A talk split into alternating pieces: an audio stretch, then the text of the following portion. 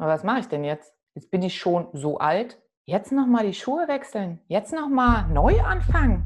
Herzlich willkommen zu Godis guten Gedanken, inspiriertes Sprechen zu Themen, Texten und Liedern. Heute geht es um das Thema Lebensaufgabe. Ja, was hat es mit der Lebensaufgabe auf sich? Ist das die Aufgabe deines Lebens? Ist das deine Berufung?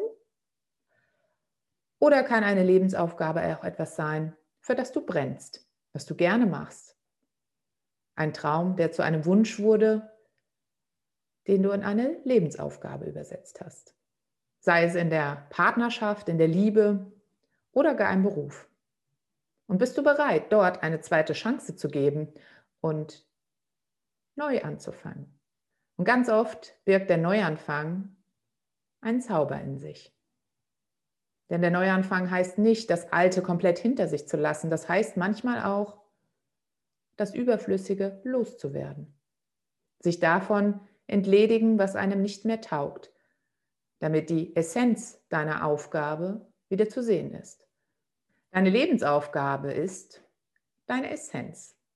Und die Essenz, wer kennt das nicht, von Ölen, Düften, oft wird sie gestreckt und verwässert. Und dann ist sie nicht mehr im Original. Nicht mehr 100 Prozent. Wisst ihr das? Die 100 Prozent sind ja noch drin, aber sie wird verbessert. So wird unsere Aufgabe im Leben durch Erfahrungen im Außen, durch unsere Kindheit, unsere Erziehung, Konditionierung, das, was wir lernen, Beruf, Menschen, alles, was uns so begegnet, verbessert. Und dann ist es an uns, dann ist es an dir, diese 100% wieder reinzumachen. Dich zu entwässern, zu detoxen in dem Fall, damit du wieder deine Essenz bist. Damit du wieder rein, klar und pur bist. Und so den Neuanfang starten kannst. Also ist ein Neuanfang vielleicht auch eine Rückbesinnung auf das, was du eigentlich bist und was du eigentlich willst im Leben. Und da bringt es auch nichts, immer mehr dazu zu nehmen, weil noch mehr, noch mehr, noch mehr. So verwässern wir ja nur weiter. Ich möchte dich auf den Perspektivwechsel einladen, Dinge loszulassen, um zu wachsen. Das verschwommene Bild wieder klarzustellen. Und dass du dir damit überlegen kannst, was könnte das denn sein? Ich wünsche dir sehr viel Spaß beim Zuhören. Wenn du die ersten zwei Teile noch nicht gehört hast, würde ich dich ermutigen wollen, einladen, dies zu tun, denn die drei Folgen bauen aufeinander auf. Und ich bin gespannt, was du mir dazu schreiben, sagen, kommentieren wirst, möchtest. Auf Instagram, Facebook, per E-Mail. Jeder Kanal ist herzlich willkommen. Aber jetzt geht's los. Viel Spaß beim Zuhören. Bis zum nächsten Mal. Deine Godi. Und ihr kennt das bestimmt in eurem Bekanntenkreis, gibt es ganz oft Paare, die sich so urplötzlich trennen. Die sind schon 100 Jahre zusammen. Und was kriegen die zur Antwort? Oder was, was bewerten die Menschen da? Jetzt trennen die sich nochmal. Also für die paar letzten Kilometer, das macht doch jetzt den Bock auch nicht mehr fett. Das ist doch Quatsch. Das ist doch einfach Quatsch. Wenn ich eine erfüllende Partnerschaft als Traum habe und das in einen Wunsch übersetze und das funktioniert nicht mehr, dann würde ich mir doch, wenn ich mich nicht trenne, die Chance nehmen, genau das zu bekommen. Und warum sollte ich nicht jedes Glück der Welt bekommen mit meinem grenzenlosen Potenzial? Weil, wie ich es eben gesagt habe, das muss sich lohnen. Nein, das muss sich nicht lohnen. Lohnt es sich denn nicht, ein Gefühl zu haben, geliebt zu werden, die passende, also für mich wie Cinderella, den passenden Schuh anzuziehen? Oder soll ich in einer Be Beziehung, nicht Partnerschaft, Beziehung, wo man gegenseitig bei, voneinander bezieht und vielleicht nur noch in der WG wohnt, soll ich da drin bleiben? Weil es besser aussieht? In meinem Alter? Vielleicht bist du Single und hast all diese, mein Haus, mein Hof, mein Garten, mein Baum, mein Kind, mein nicht gemacht und kriegst von außen Bewertungen rein. Weil das sind ja diese paar Schuhe, die wir ja anzuziehen haben. Ne? So, das ist ja das Leben und das hast du dann abzuhaken. Nee, wieso denn? Wenn meine Lebensaufgabe, wenn deine Lebensaufgabe und dein Traum ein ganz anderer ist, dann stellt sich das vielleicht hinten an, wenn du dir Prioritäten setzt. Wenn meine Lebensaufgabe meine Priorität eins ist, dass ich die Stadien fülle, in meinem Fall, das finde ich tatsächlich ganz cool, dann steht das doch allem an, da steht alles andere dahinter. Und dann kann ich mir zehnmal wünschen und mir noch Gedanken machen, ja, aber ich hätte ja und ich würde ja, hm, hm, hm. ja, dann habe ich ja keine Kapazität mehr für meine Lebensaufgabe.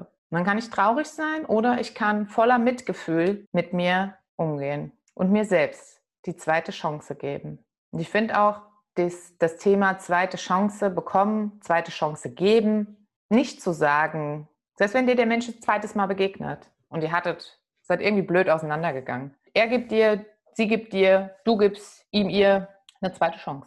Nochmal ein Versuch, nochmal ein Gespräch, nochmal einen Kaffee zusammen. Und dann wirst du vielleicht bestätigt in deiner Meinung, dass das doch nicht funktioniert. Dann hast du die zweite Chance bekommen, um dir selbst zu vergeben, um mit dir selbst ins Mitgefühl zu gehen. Ich habe das probiert. Mhm. Und nicht zu sagen, wusste ich ja schon immer. War ja klar. Nee, war nicht klar. War gar nicht klar. War ja klar ist, ich habe kein Mitgefühl mit mir. Ich möchte das nicht fühlen, dass ich eigentlich die Hoffnung hatte, die jetzt enttäuscht wurde. Und wie oft hattest du den Fall, dass es genau umgedreht ist? Du gibst der Person eine zweite Chance oder die meldet sich auf einmal bei dir und du triffst dich nochmal mit der. Auf einmal ist das irgendwie cool. Du hast das Gefühl, die hat sich weiterentwickelt. Und auf einmal sind eure Wege wieder gekreuzt und ihr könnt ein Stück weiter zusammengehen. Es ist schön, zweite Chancen zu geben. Da ist ganz schön viel Potenzial drin. Und so ist es auch in Partnerschaften. Du kommst vielleicht jung zusammen, die Schuhe sind noch ein bisschen groß, dann geht ihr auseinander und ihr trefft euch wieder.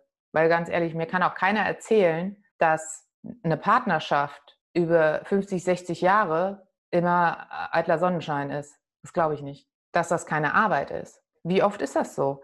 Wenn jetzt der Partner hat irgendwas joblich, ähm, irgendwas im Beruf, um, äh, der andere Partner hat ein anderes Thema, möchte Künstler werden, ja, dann sind die beiden woanders die Kunst ist es ja immer, wieder zusammenzufinden. Und die Frage ist halt, welche Zyklen habe ich denn? Die Aufgabe ist dann, wenn wir in Partnerschaften schauen, diese Zyklen kleiner werden zu lassen.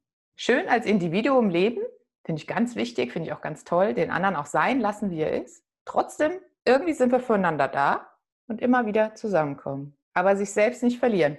Und das, das schweißt eben auch zusammen, das hält zusammen. Das sind wie so Knöpfe, die zusammengehen. Und das wäre ganz schön, wenn ihr da mal drüber nachdenkt und mir mal ein Feedback zu dem Thema gebt. Weil zum Thema Partnerschaft gibt es ja auch die verschiedensten Theorien und ne, ich meine, ich habe ja auch meine eigene dazu. Ähm, aber wie ist das bei dir? Wie siehst du das? Oder auch auf dem Arbeitsplatz. Ne?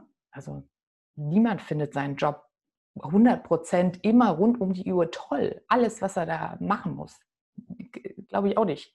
Gibt immer mal links und rechts was oder du hast mal einen schlechten Tag oder der Chef hat einen schlechten Tag. Vielleicht bist du der Chef, das ist auch doof, äh, auch nicht immer schön. Und wenn du merkst, das dauert hier, bis da mal wieder was, puh, dann ist es vielleicht an der Zeit zu sagen, hm, das war ein super Weg bis hierher. Und all die Knöpfe, die Verknüpfung, die wir geschaffen haben, super, habe ich so viel gelernt. Aber jetzt ist es an der Zeit, weiterzugehen, weiterzuziehen. Ich habe die Erfahrung gesammelt und ich gehe mit vollem Mitgefühl mit mir und mit meinem Gegenüber. Und das könnt ihr wirklich auf alles, alles anpassen. Nur weil man viel Zeit miteinander verbringt und viel Kontakt miteinander hat, heißt das nicht, dass man was knüpft. Das könnte auch heißen, mir ist einfach ein bisschen langweilig. Es könnte auch heißen, ich mag mich selber nicht so gerne und äh, suche dann eher Kontakt im Außen, als dass ich mich mit mir selbst beschäftige. Und wenn du dich schon mit dir selbst beschäftigst und du ins Mitgefühl gehst und du dann auch vielleicht noch die Selbstliebe dazu nimmst, dann schau, dass du auch mit dir selbst ein Band knüpfst und dich selbst nicht verlierst, dass du mal wieder überlegst, was sind meine Träume, was sind meine Wünsche, was wollte ich eigentlich im Leben, wie geht es mir eigentlich, was macht mein Körper, mein Geist, meine Seele. Zwei sind sich ja meistens einig, die knüpfen das Band, aber mit uns selbst, wenn wir zu dritt sind, Körper, Geist, Seele, dann knüpfen wir kein Band, wir flechten es. Und alles, was geflochten ist, also wenn du knüpfst, kannst du es ja auch wieder auseinanderziehen was geflochten ist, das Band, das kriegst du so schnell nicht auseinander. dann darfst du dir überlegen, wo möchtest du beginnen zu flechten? Bei dir selbst, in deiner Partnerschaft, im Beruf? mit deinem Traum, deinem Wunsch, deiner Lebensaufgabe? Was flechtest du zusammen in eins? Mit dem, was du mitbringst, was dir andere sagen und das Wissen, was du dir aneignest. Und du merkst, das sind immer drei Dinge. Und alle guten Dinge sind drei. Ich freue mich auf euer Feedback. Ich wünsche euch ganz, ganz viel Spaß dabei, eure Lebensaufgabe mal wieder ein bisschen aufzupolieren und mal zu gucken, was war das eigentlich? Und mal zu gucken, was und wem, mit wem wollt ihr flechten und wem. Alles Liebe, eure Godi.